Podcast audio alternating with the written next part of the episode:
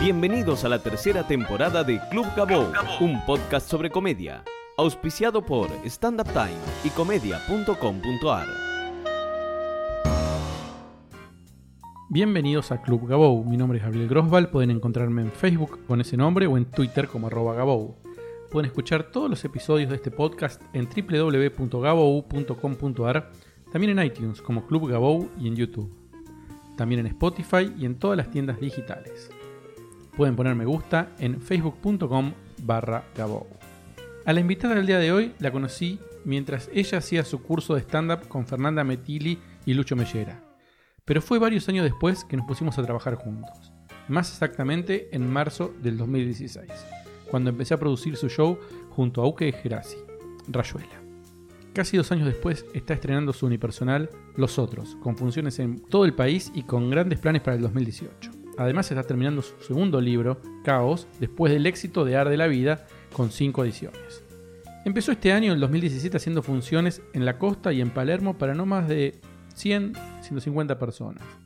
Y está terminando el año recorriendo San Luis, Córdoba, Neuquén, Chaco, Corrientes y un cierre de lujo en Asunción del Paraguay con su unipersonal. Está a pocos días de hacer su primer Maipo con la sala prácticamente llena. Recibimos en Club Gabou a Magalí Tajes. Bienvenida. bueno, ¿todo bien? Todo bien, vos, Gabito. Dije, ¿todo bien? Dijiste todo perfecto. ¿Hay algo que me olvidé? No, No. de hecho, mm, eh, fue un breve resumen de lo que fue la locura de estos últimos dos años. Empezamos el año pasado en, en Belma, después Crash, Después Crash. Y Sí. explotó a principio de este año y se dio hasta, hasta este año. Fue muy poco tiempo, muchas cosas. Sí, Cambió tu vida. cambió mi vida absolutamente. Eh, en- de la, como vos decís, eran 80 personas eh, a principio de este año en Crash. Laburábamos en la costa, veníamos con Uke para hacer acá Rayuela. 80, 100 personas y ahora estoy cerrando en un Maipo, increíble, no lo puedo creer. Cuando lo pensás, eh, una cosa es pensarlo cuando le pasa a otro o cuando uno ve lo que le pasa a otro comediante, y otra cosa es cuando lo vive uno mismo.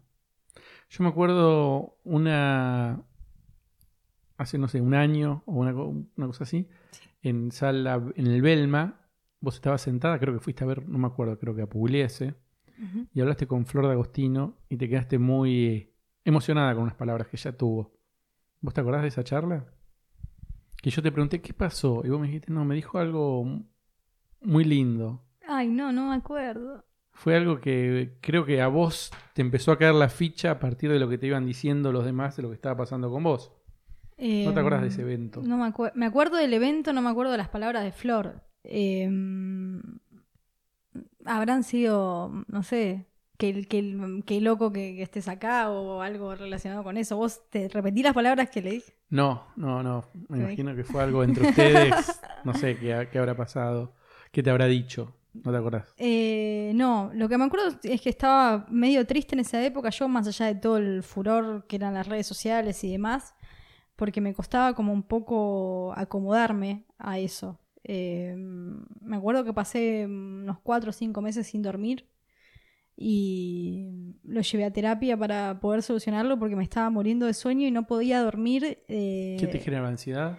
me generaba ansiedad, me generaba presión, me generaba miedo de perderlo o miedo de arruinarlo. Eh, sentía que no me lo merecía o que no era buena o un montón de fantasmas que, que después la única forma de vencerlos es laburando, ¿no? Haciendo funciones, viendo que la gente se ríe. Sí. Eh, transformando en material, si algo no me gustaba, bueno, trataba de mejorarlo. Eh, me subí al escenario la primera vez con 20 minutos. Eh, al primer, digamos, escenario grande de Rayuela. Y ahí empecé a hablar con la gente para Alargarlo un poco. alargar un poco porque estaba muy, o sea, tenía más material, pero sentía que era una mierda. Entonces, 20 minutos eran para mí más o menos buenos. Y después era hablar y hablar, hablar, y así fue surgiendo otro material también. Después eran 45 minutos, que era una... Yo la pasaba muy bien y la gente también, pero al principio no, no era así. ¿Y cómo sentiste que el mundo del stand-up, los comediantes, productores, las salas, em, te acompañaron durante ese proceso de crecimiento? ¿Sentiste que fue una cosa eh, como buena onda o una cosa más eh, de celos y envidia? ¿O de las dos cosas? ¿Cómo lo viviste vos? Mm, No, yo creo que hubo mm, un poco de todo. Eh, creo que el éxito genera enemigos. Creo que la gente a veces mm, piensa que en una ola de éxito vos sos feliz y son como cosas paralelas, no, no tiene nada que ver. Eh, sí te hace bien que te vaya bien en tu trabajo, pero eso no significa que vos puedas estar bien o no. O sea, vos puedes estar bien y no ser exitoso. O al revés. O al revés. Eh, pero sí siento que, mm, que encontré, bueno, mucha contención en vos, que me hiciste empezar como despacito, con salas más chicas, ahí creciendo otra sala más grande. Yo estaba como medio ansiosa con eso, quería ir a por todo. Y, y sirvió que no fuéramos de una a, a 70.000 lugares o a lugares muy grandes porque no estaba en mi mejor momento. Yo pensaba que sí, pero, pero me faltaba todavía mm, laburar muchas cosas y si no me hubiera quemado posiblemente. Que es a veces lo que mm, pasa, digamos.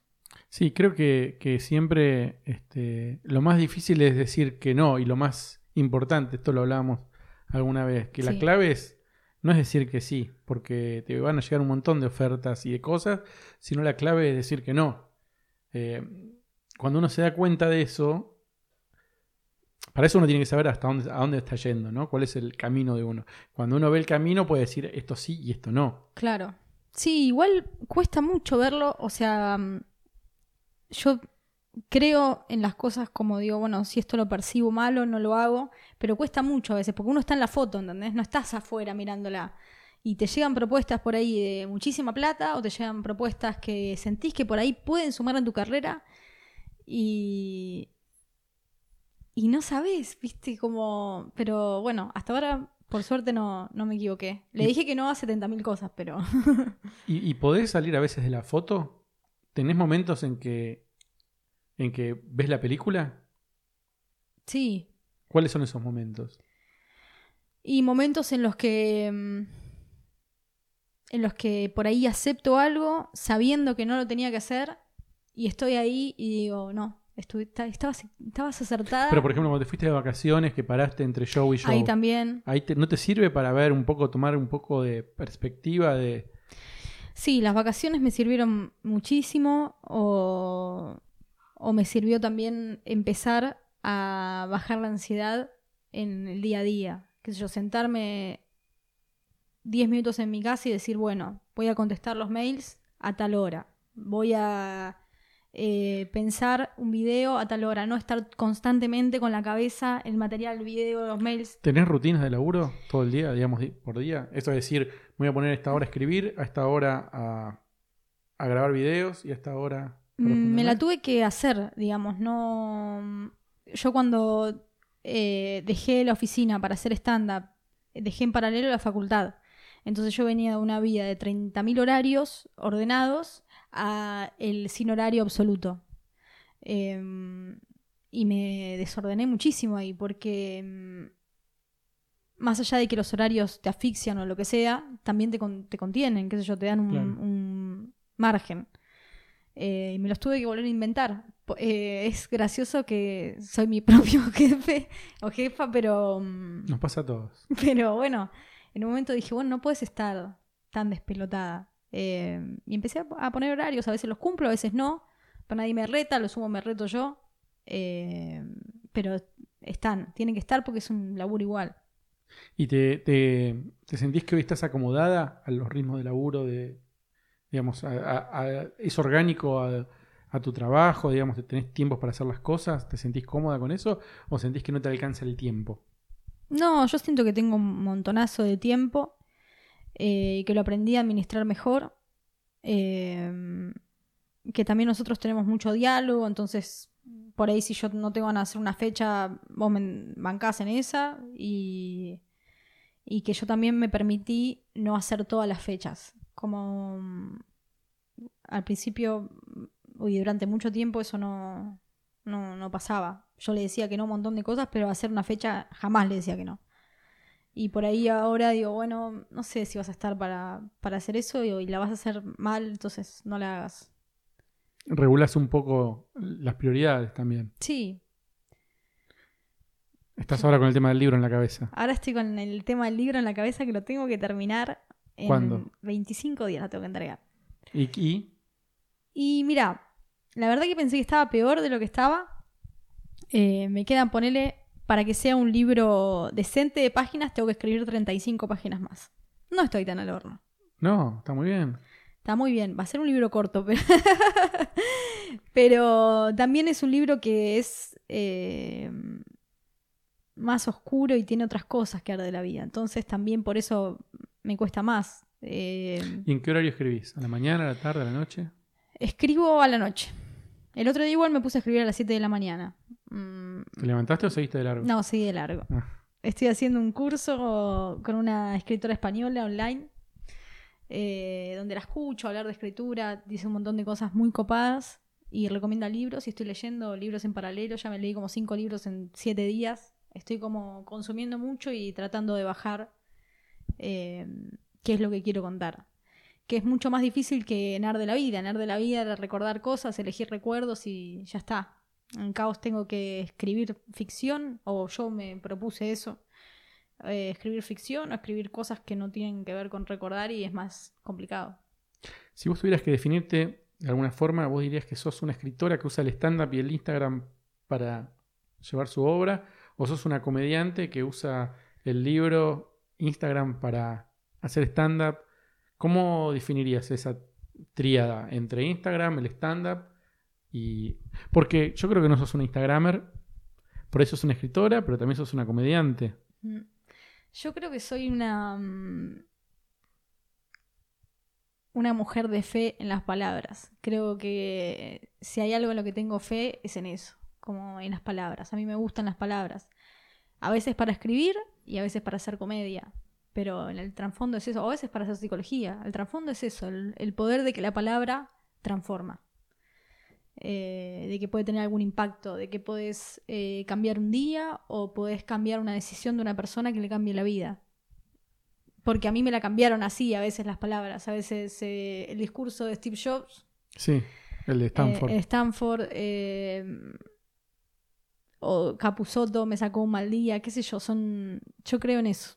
Entonces, o una canción también a veces, ¿no? Te una cambia, canción, te sí, cambia el humor, te cambia eh, el día. sí. ¿Te acordás cómo fue el momento en que te diste cuenta que, que ibas a dejar la oficina para dedicarte a vivir del arte, por decirlo de alguna manera? Fue un plan. Mm. ¿Cómo fue ese plan? ¿Cómo lo fuiste llevando a cabo? ¿Cómo lo, lo cocinaste? Yo la, pasaba muy mal en mi laburo. Era un laburo estatal en una oficina. Eran muy pocas horas. Eran seis horas. Y yo no, no podía pasarla bien. Eh, me costaba mucho. Y mm, iba al psicólogo y me quejaba y me quejaba y me quejaba. Y un día el chavo me para así, se para de manos y me dice, bueno, está bien, no te gusta tu laburo. ¿Qué vas a hacer ahora? O sea, ¿no te gusta? Bueno, ¿qué te puede gustar? Bueno, mira, a mí me gusta esto, vengo haciendo comedia hace tres años. Bueno, empecé a construir un camino por ahí. Y en ese momento no había un camino mucho en la comedia. Sí tenías la posibilidad de actuar en bares como era Dada o Macondo, volantear dos horas y meter un par de personas. Pero el circuito estaba medio cerrado y mm, no había, la verdad no había muchas posibilidades. Eh, y después cuando empezó lo de Instagram me sumé y dije, bueno, este puede ser el camino. Eh, no me imaginé igual que iba a suceder ni tan pronto ni tan masivo. Mm, Pensé que iba a ser más gradual. más gradual. De hecho, igual que en mi caso fue bastante gradual. No es que un día pegué 100.000 seguidores, pero. Pero igual fue rapidísimo. Pero entonces fue una decisión consciente lo de Sí. Instagram. Digamos, no fue que empezaste a hacer cosas y sucedió, sino que dijiste, voy a hacer cosas para que suceda. Sí, yo tenía la idea de. Estaba harta de hacer lo que estaba haciendo. Y pensaba que iba a dejar el stand-up, no sé, 3, 4 meses y después me iba a volver a encaminar. Pero quería usar Instagram para difundir el libro. Eh, y bueno, no. Se no- dio así. Se dio así. ¿Y cómo fue que te acercaste al stand-up? ¿Cómo fue que dijiste, esto quiero hacer yo?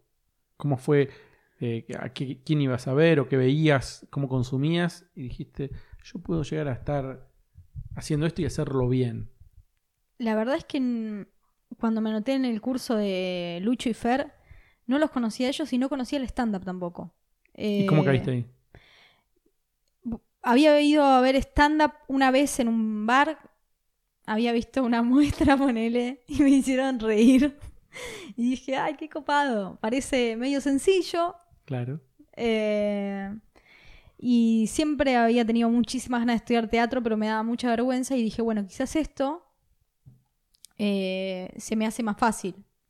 Pero no me imaginé ni que había. O sea, yo quería ir a estudiar también para ver qué hacía reír a las personas y pensaba usarlo como a mi favor, como crecimiento personal, ¿entendés? Como para ser más graciosa. Y después, en el medio del curso, me di cuenta que, que me gustaba. Y que me gustaba y que me gustaba y cada vez me gustaba más. Y me subía y me daba cuenta que hacía cosas por la comedia que no había hecho en mi vida por nada. eh, ni por nadie.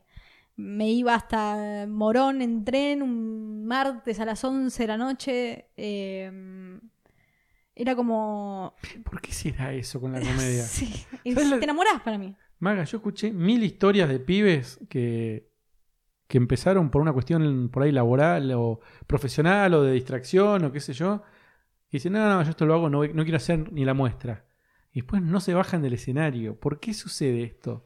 ¿Por qué sucede esto y no sucede con otras cosas? No sucede con el fútbol, digamos, con, no sé, con la danza. No sé si, digo, la gente puede seguir jugando al fútbol, haciendo, pero esto de ponerle un empeño desmesurado en una actividad, la gente Inútil. Ama.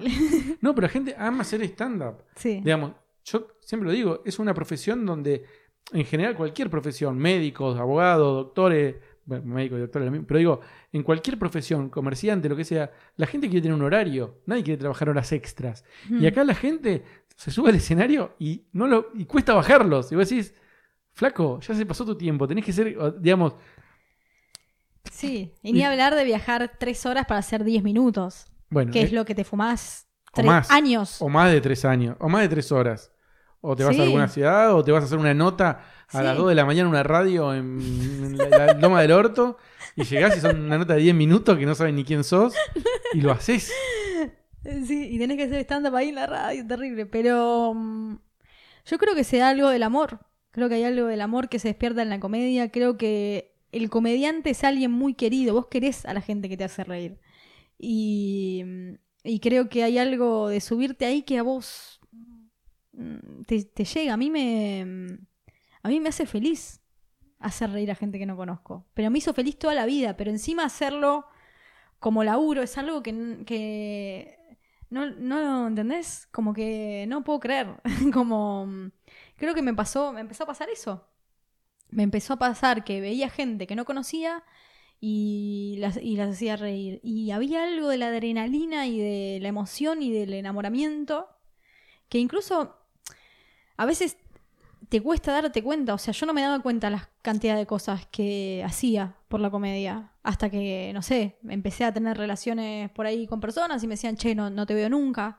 Estás cuatro veces actuando en... ¿Cuánto te pagan? No, no me Uy, pagan. terrible. Ese, es terrible. No me pagan.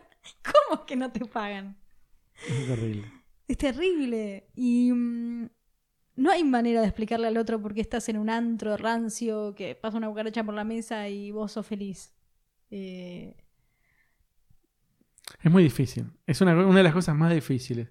Eh, y además, de alguna forma, uno se compromete con eso y llega un punto que la vida de uno es eso. sí.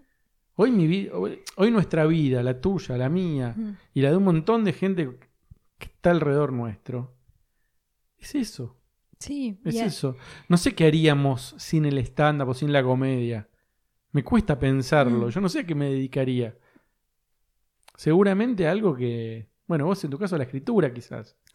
Sí, pero es un camino También difícil, ¿no? muy hostil. Eh, yo creo también que la comedia te genera amor porque es siempre en soledad, pero al mismo tiempo en compañía de un montón de gente que probablemente se sienta un bicho raro como vos. Creo que si bien no te juntás por ahí 70.000 veces por semana con comediantes, es como que descubrís un vínculo ahí que es la primera vez que, en tu vida que se te da algo así. Que te juntás con gente que hace reír. A reírte. Sí, también pasa que ese- e- esa gente con la que uno se junta vienen de orígenes muy diferentes. Mm. ¿Eso cómo lo vivís vos? ¿Cómo te sentís con eso? Eh, bien, me siento cómoda. Digo, hay gente del interior, hay gente de otros países, hay gente muy rica, hay gente muy pobre, hay gente muy educada, hay gente muy poco educada. Viste, es una actividad que reúne a una fauna Sí. Hiper loca. Es hiper loca, es hiper loca, porque Sí. te encontrás en reuniones con gente que si no hubiera sido por la comida quizás nunca te hubieras juntado. No, no, y bueno, y te une eso, la comedia. Eh, por ahí no te puedes tomar una cerveza un sábado a la noche con esa persona. Eh, o sí, un sábado, pero no dos. Pero mm, con la comedia de por medio es más sencillo, tenés algo fuerte en común. Y tenés. También te, te pasa que la, la gente de la comedia o, o que hace buena comedia es, es muy interesante como persona. Y eso no te pasa tanto con las personas por fuera de la comedia, o por lo menos no me pasa a mí. Hay gente que es horrible para contar una anécdota. Eso no, no pasa con un comediante. No está 16 horas contándote algo. Que fue, que fue a comprar cigarrillo y el tipo no tenía cambio.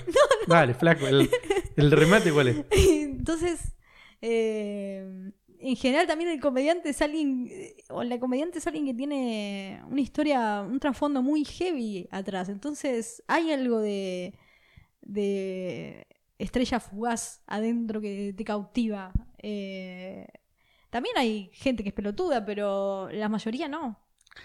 ¿Cómo tomó tu familia este cambio en tu vida? ¿Cómo fue ese proceso? ¿Y cómo se dieron cuenta que, bueno, esta chica va a ser comediante? Digamos, ¿cómo, cómo, qué, qué es- ¿Cuáles fueron esos momentos? Mira, no me tomaron en serio hasta que no la pegué. no, no, no. Me vinieron a ver una vez que estuve con Fernando Puente, con 13 personas más, ¿En Paseo de la Plaza? en Paseo de la Plaza, en un puente del humor. Sí. Me vinieron a ver esa vez y después me vinieron a ver recién en Rayuela, la, la última de Rayuela. Eh, después vinieron de nuevo con los otros y qué sé yo, pero en ese periodo hubo cuatro Dos años, cuatro años, Cuatro años que no, que era un hobby. que era algo que no entendían, ¿viste? No, no entendían ni, ni por qué lo hacían, ni por qué no me pagaban, ni por qué no me molestaba que no me pagaran, ni... No... No, lo- no lo podían como entender. ¿Y ahora lo entienden? Sí, ahora está mi mamá, está chocha, mi papá también, eh, mis hermanos ni hablar, como... Hay algo del... del que me vaya bien que por ahí hicieron que hizo que me vengan a ver y cuando me vieron era como, ah, no es... No es lo de puente, es como... Claro. Bueno, no, Pero lo de puente, y esto cuesta a veces que lo entiendan, es necesario para esto. Es necesario, porque yo Es el proceso. para- hice un montón de puentes. ¿Entendés? Claro. Como. Claro, claro, claro. Todo. Yo siempre digo, yo tuve cinco años hasta ganar el primer peso con el stand-up. Cinco años. Una carrera, podría haber sido médico. ¿Entendés? Y estoy acá viendo cuántas Chistecito. entradas vendidas. Claro, con suerte, chistecito. Ni siquiera. Pero, ¿entendés? Yendo a comer un asado al Chaco para vender entrada, digamos, para hacer una función. Cada- bueno, cinco años, es una bocha. Es una bocha. Eh, tu en tu caso, cuatro. Y tuviste suerte, porque hay muchos Tuve que. mucha suerte. Hay muchos que por ahí pasan muchos más años y todavía no, no, no, no tuvieron una, un- una, no sé, una cantidad de público con ganas de verlo y, ansiedad y qué sé yo. También eh, una cosa muy fuerte que pasa es cuando vas a las giras, el tema de las fotos. Hmm. Esto me gustaría que lo hablemos un poco porque pasa algo muy raro y muy fuerte que es... em, me parece que hasta que uno no está en una situación de foto, no entiende bien lo que pasa. O no entiende bien lo que le pasa al comediante y lo que le pasa a la gente y cómo se comportan. Me parece que es una cosa muy delicada que estaría bueno que lo hablemos un poco. Y cuentes qué te pasa con las fotos. Voy a decir una cosa. En Paraguay te sacaste foto con todo el mundo que quiso después de una función de casi 700 personas. Sí. Eh, pero es una situación muy complicada. Es una situación muy complicada y además eh, lo hablé con un montón de comediantes y de personas eh, y no les pasa a este nivel. Entonces hay un nivel en el que estoy medio perdida porque no les pasa que 300 personas se quedan para una foto. Yo creo que eso mucho pasa por el libro, que la gente quiere que firmes el libro, entonces se queda. Eh, y también por ahí, no sé, porque mis videos no son solo de humor y entonces hay algo de la fibra emocional que se toca y que quieren to- tocarte a vos o verte un minuto o lo que sea. Eh, en un momento a mí se me hizo insoportable. Yo me sacaba... eh, teníamos funciones de 500 personas, se quedaban 250 y me sacaba una por una eh, tres fotos con cada persona porque no sale bien, porque por las dudas, porque ahora selfie, porque firmarle un video a mi hermana, porque ahora un WhatsApp para mi amiga que no pudo venir. Y para la gente es una sola, para vos son 700.000. Eh, y en un momento no me, me empezó a afectar, no quería, no quería hacerlo más. Y al mismo tiempo eh, me sentía mal porque mm, como que no me olvido que estoy ahí también por la gente, pero también se genera esa cosa, sino de yo te doy de comer, que fue lo que me pasó algunas veces que por ahí hicimos fotos más rápido o, o cortamos a la mitad y la gente se puso violenta o... em, Pero pará, quiero decir una cosa. Es una situación muy violenta la foto. Yo que, que la veo Sí. de afuera, por decirlo de alguna manera, porque no se sacan fotos conmigo, yo veo cómo te abrazan muy fuerte, te dan besos. Eh, eh, íntimos. Sí, y, y- y no pedidos, no solicitados, tipo Claro. spam, digamos. No es que. Spam. claro. Eso sí. Este, y vos decís, eh, la gente no tiene un respeto No, no, eh, no. Por, por el otro como persona. No, no hay, no hay, digamos, un... El cuerpo es el límite. Por eso yo me empecé a sentir mal en algún momento de las fotos, me empecé como a asfixiar o lo que sea, porque eh, me tocaban el culo, me besaban el cuello, me, me, abrazaban muy fuerte y cinco personas te lo bancás, llega un momento en que van 300 cosas así y... Y, y las- y- perdón, 300 día. Claro, y el día anterior estuviste en otro lugar y el que viene vas a estar en otro. Sí, y es así. Eh, las- el mes pasado hicimos 16 fechas. Noviembre. Nos sacamos fechas, sí. Nos sacamos fotos en todo. Eh, entonces, es, es difícil, es difícil eh, tra- tratar de hacerle entender al otro que vos no, no querés lastimarlos ni hacerles mal, pero que... Que hay una persona del otro eh, lado. Claro, que es una persona. Está bueno esto, poder charlarlo acá, porque por ahí este episodio lo van a escuchar muchas personas que te siguen, que entiendan lo que te pasa, porque es muy difícil de explicarlo. Obviamente en el momento es muy difícil, en redes sociales es un quilombo. Hmm. Entonces, uno a veces quiere, no sé, expresar todo esto y no tiene la oportunidad. Es muy difícil, es muy difícil. Y es muy difícil que, uno- que algunos colegas que te van a decir, eh, loco, eh, ¿sabes? Eh, agradecer que tenés la posibilidad de estar ahí, bla, bla, bla. Y vos en realidad, obvio que agradecés la oportunidad. Pero, Pero- yo estoy hiper agradecidísima. Eh, y hago un montón de cosas para mostrar el agradecimiento eh, de, un, de un montón de formas que para mí no tienen que ver con la foto. Yo entiendo la foto. De hecho, yo me presto la foto porque sé que es algo que quiere la gente. Yo no. A mí no me gustan las fotos ni en la vida personal. Yo tengo muy pocas fotos de mi vida. Me fui a Europa un mes, creo que tengo 10 fotos. No, no me saco fotos. Pero entiendo que es algo que hay que hacer. Lo que pasa es que es muy difícil en la masividad cuidar eso. Hay gente, te sacás 10 una foto con 10 personas, no es tan grave. Ahora hay 700 y se empieza a descontrolar un poco la manada. Como. Sí, sí, sí, es un trabajo. Es un trabajo. Es un trabajo. ¿Es lo más difícil de las de, de- de tu carrera de comediante? Eh, No, lo más difícil es lidiar con las expectativas. ¿Cómo es eso? Y mm, cuando te empieza a ir bien, eh, ganás también el miedo de que te vaya mal. Entonces, eh, tenés que estar muy. Tenés que laburar mucho la tranquilidad para. Para no desesperarte y para no empezar a hacer cosas para los otros. Porque lo que te hizo llegar fue que vos hiciste cosas desde vos. Eh, y quizás ese hambre por eh, que te vaya bien a veces te confunde y terminas haciendo las cosas que ya hiciste porque funcionan. Te repetís. te repetís. Te citas a vos mismo porque sabes que eso funciona. Y corres el riesgo de convertirte en tu propia imitación. ¿Entendés? Como. Pero, a ver, yo entiendo lo que vos decís. Y hay una cosa que, que- que yo noté fue que Rayuela fue para vos el, el show donde vos te diste cuenta que podías enseñar, podías enseñar que, que podías hacer reír. hmm, Que vos te diste cuenta, ah, bueno, yo puedo hacer reír. Con observación, comillas, observaciones de la vida cotidiana. Eh, le gusta más el sexo que la comida, qué sé yo, cosas como juego, como un juego, como quien Sí. aprende a dibujar.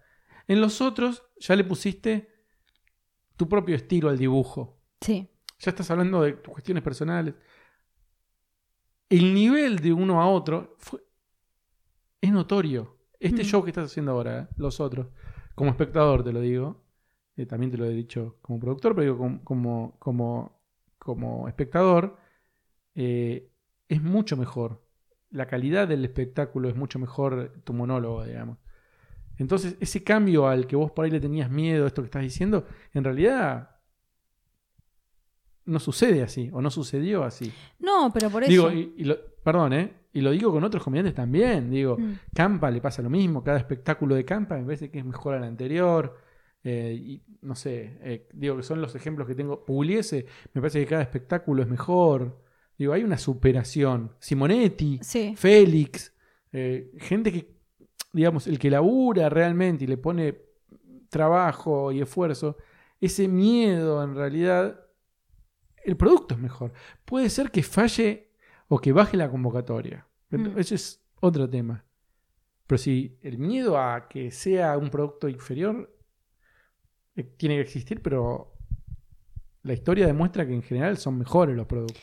Sí, eh, pero yo creo que eso es el laburo en la tranquilidad, porque también eh, vimos a través de este año eh, muchos comediantes que, que también sacaron productos por ahí adelantados porque ya laburaron el otro y hay que sacar otro nuevo. Y por ahí fue mejorando con el tiempo, pero no estaba tan bueno al principio. Yo podría haber hecho los otros antes. Sí. No laburar un año y medio con, con Rayuela. Pero sabía que necesitaba tiempo para poder hacerlo bien. Eh, podría haber empezado con unipersonal desde el principio, incluso. Eh, pero no hubiera estado bueno. ¿Vos te das cuenta que de, que un producto es mejor que otro o no? Sí, sí, yo me di cuenta porque aparte fue lo que busqué.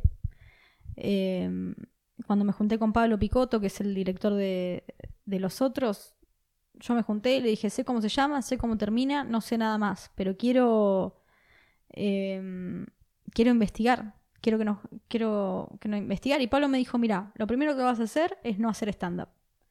No vas a hacer stand-up, vas a venir a mi casa, eh, vamos a hablar de las cosas que quieras hablar y vamos a hablar muchas veces.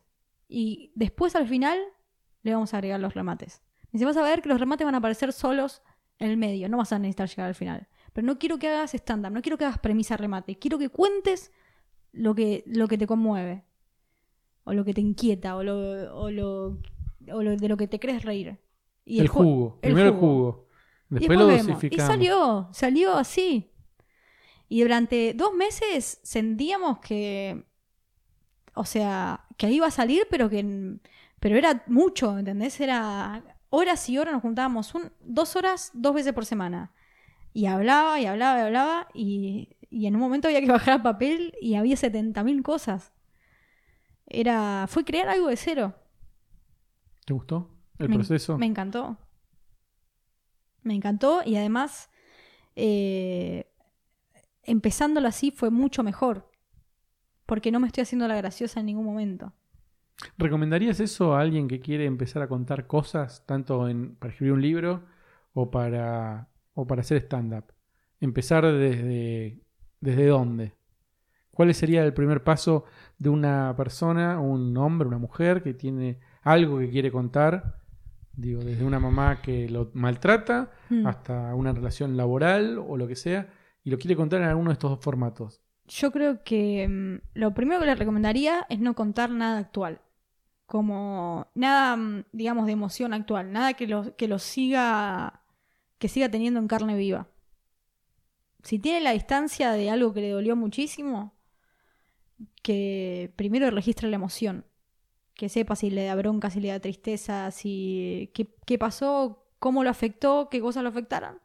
O afectaron a ella y que a partir de ahí empiece a buscarle la gracia. Creo que es un buen camino.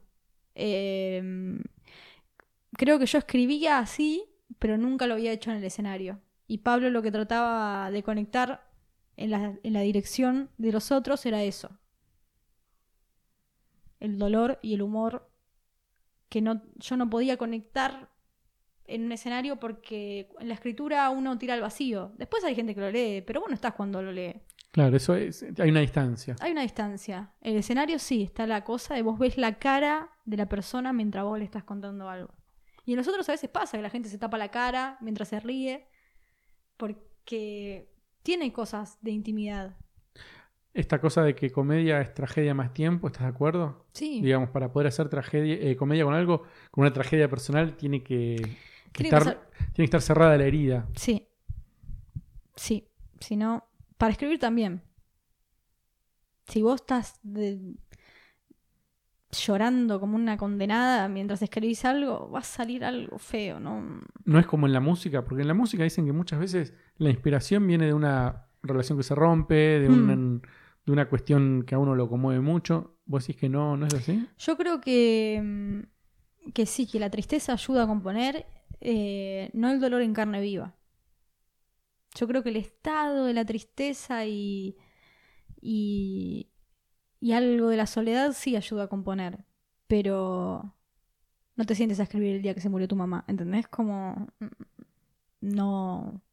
Porque en el dolor, en el dolor verdadero, en el dolor que impacta, no tenés palabras. No alcanzan las palabras. no alcanza- no te sale, estás blanco. Em, detrás de esta comediante y esta escritora sensible y, y que busca la profundidad y que Mm. tiene toda esta búsqueda que, que tenés vos, también hay una persona que usa las redes sociales, Instagram en particular, eh, Facebook. Facebook tenés, mira, yo te voy a decir una cosa, tenés un millón de casi seguidores en, en- en Facebook y, y en Instagram 700 y pico y, y en Twitter otros 200 y no sé, 300 mil, no sé. Y todo lo manejas vos. No hay una empresa, no hay un community manager, no hay absolutamente nadie. Es una locura eso. Sí, es una locura. Vos sabés que hay marcas que tienen muchos menos seguidores que vos y tienen una empresa de comunicación atrás eh, buscando una estrategia para subir seguidores y bla, bla, bla. Y vos lo estás generando en forma orgánica. Desde mi camita, de sillón. ¿Sentís la presión? Eh, no, yo siento la presión en el contenido, no, no en las redes. Las redes eh, se mueven solas, la verdad. Pero ¿cómo haces para tener tanta gente demandando o esperando eh, de vos contenido y vos no tenés una estrategia? Yo no veo en vos una estrategia. Vos no tenés ninguna estrategia. Tu estrategia es la no estrategia. Ni siquiera decís voy a subir tantos videos. Vos decís, che, hace varios días que no subo videos. Y después un día subís dos. Y después no subís más. Yo digo, pero. Y bueno, y te funciona, evidentemente, Sí. eso. Eh, sí. ¿Por qué? ¿Cómo haces para que te funcione? ¿Qué podrías decir? Que, ¿Cuál podrías decir que es el secreto de tu éxito en redes sociales? Y yo creo que. Que en algún sentido la gente me compró a mí. Entonces. mm, por ahí no hace falta que suba 14 videos por semana. Que en algún momento lo hice y eso fue lo que me hizo crecer más. Eh, y de hecho, si subiría videos todos los días, seguramente crec- crecería mucho más eh, rápido. Pero. mm, pero no sería genuino. Entonces, no importa en realidad si tenés un millón o tenés dos millones en redes. Lo- o sea, te parece que sí importa, pero después te das cuenta que no es tan importante. ¿Y qué es lo importante? Lo importante es que esa gente te siga a vos.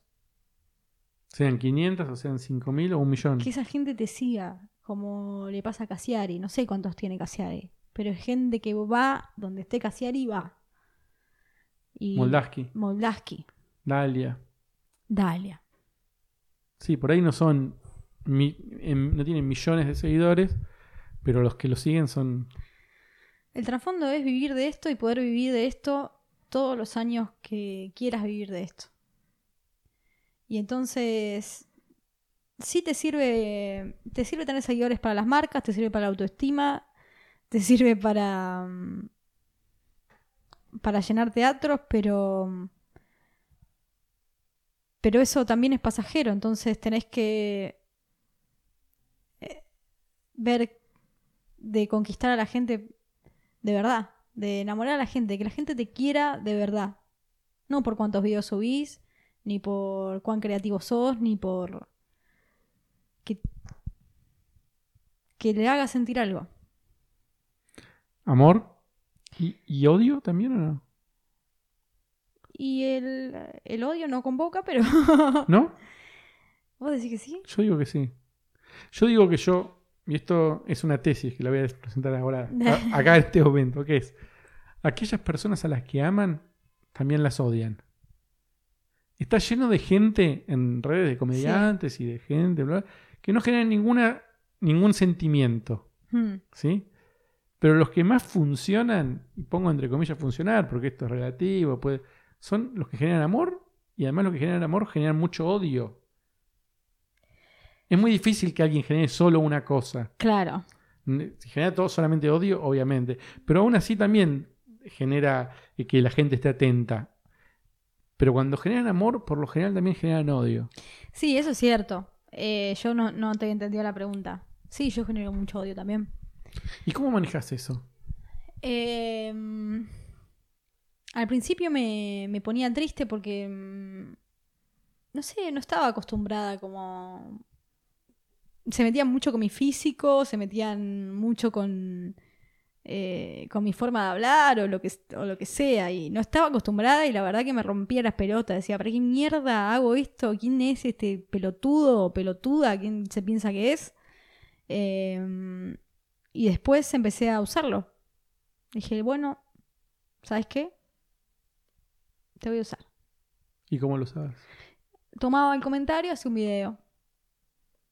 Eh, videos provocativos. Y eso me empezó a dar un... eh, empecé ahí da- también a generar como esa cosa de, de que a la gente le gustaba que yo bardeara a otra gente. Pero tampoco me agarré de eso, digamos, no, no ando bardeando así porque sí, pero sí me gusta tanto aplicar. Es decir, toma eh, un palito. La gente, igual, la mayoría del tiempo es como, bueno, no le des bola a los que te odian, pero también es como, ajá, pelotudo. Como- le Claro. gusta, a la gente le gusta el quilombo. A mí me gusta el quilombo. Yo cuando veo un quilombo me encanta, lo veo. eh, Pero no te afecta. No te quedas mal con un comentario. no, salvo que tengo muy mal día o, o que tomen, me barden con alguna cuestión que a mí también me molesta de mí. Eh, después no.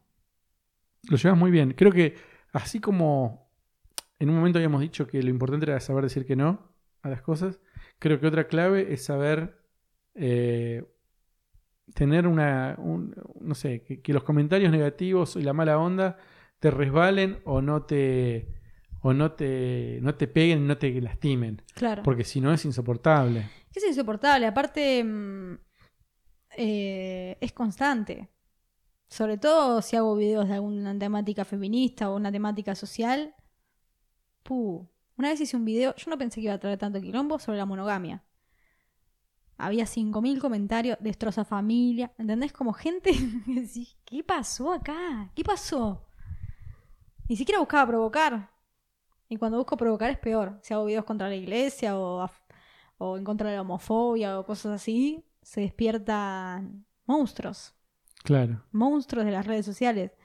Eh, y, es- y ahí está bien. Qué, qué, qué misterio que son esas personas que entran a una cuenta a putear o a, o a- Para mí son un misterio, digo. Esa energía. ¿Qué, hace- ¿Qué energía hace que vos dediques tu tiempo y tu, y tu atención a, a putear a alguien que no te gusta?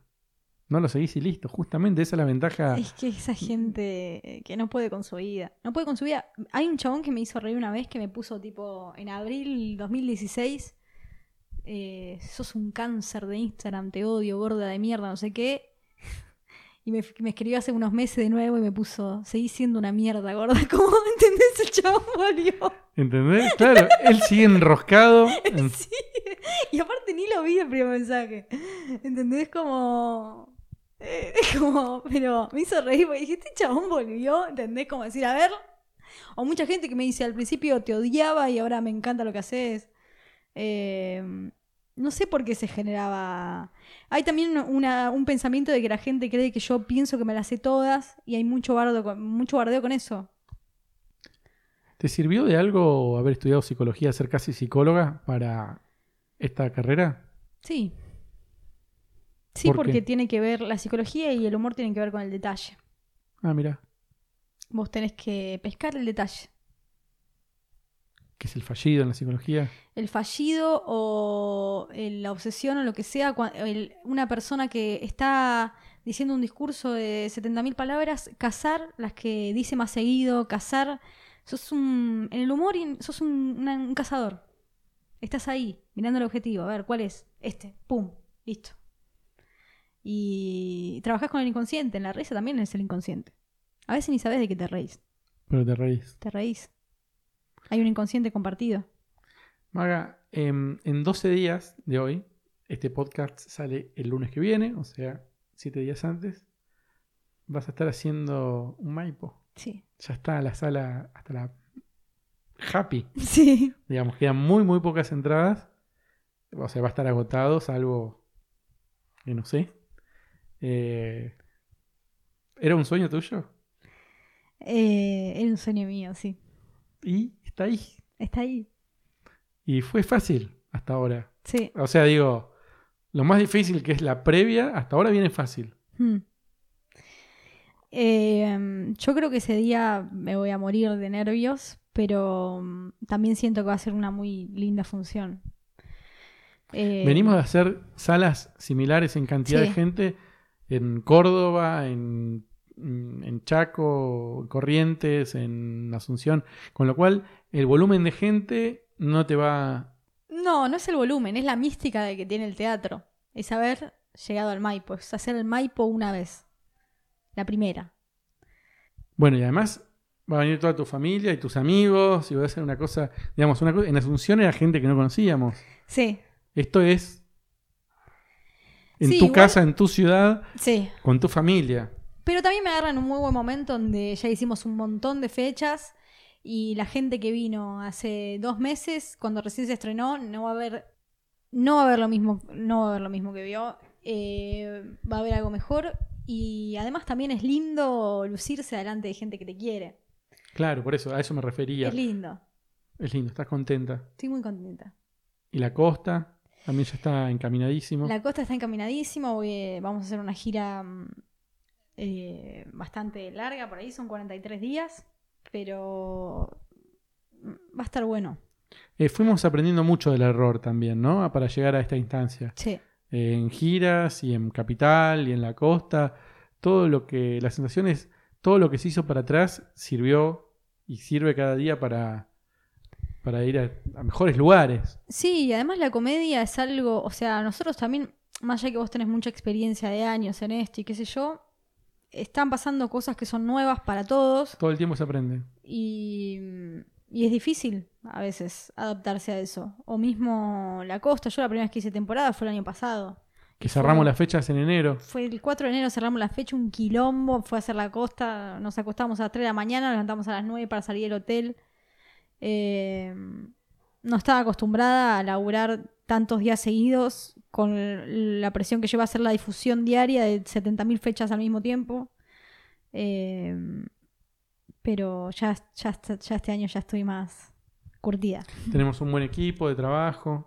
Sí, Estamos, estamos mejor parados, creo. estamos mucho mejor parados. Y el año que viene me parece que va a ser un año también de mucho trabajo y mucho recorrido por muchos lugares. Sí, se están abriendo puertas nuevas en Latinoamérica, eso es una masa. Eh, yo creo que el año que viene Chile y Perú van a, van a aparecer. Sí. sí. y que el libro también va a abrir eh, puertas. El libro también va a abrir puertas. El segundo libro y la revisión de Arte de la Vida al, est- al estar en librerías, yo creo que, que se pueden dar cosas muy grandes. Maga, por último, vamos con una sugerencia, un consejo que le quieras dar a la gente que, que quiere empezar a hacer humor, que quiere empezar a hacer stand-up, que está o en Buenos Aires o en el interior o, en países vecinos, que quiere empezar con esto que se da cuenta que es lo suyo, que, que, le, que- que siente una necesidad de contar una historia y que cree que en el código de humor lo puede hacer. ¿Por dónde arranca? ¿Qué hace? En principio que hagan un taller, que se formen, eh, que vean mucho stand-up eh, y que vean otras cosas también. Que vean, que vean cosas, eh, obras de teatro, películas, que lean libros, todo eso sirve. La cultura es lo que te mejora la comedia. Eh, y lo que te hace preguntarte cosas también. Que se suban mucho al escenario, que se suban todo lo que puedan. eh, que se vengan a Buenos Aires alguna vez a ver eh, y hacer comedia. Y eh, en palabras de Rosa Montero, una escritora española, tómate en serio, maldita sea. Bueno, muchas gracias Maga y bueno, volveremos en otro momento. En otro momento. Gracias, Gabolín. Producción Alan Janowski y Gabriel Grossman.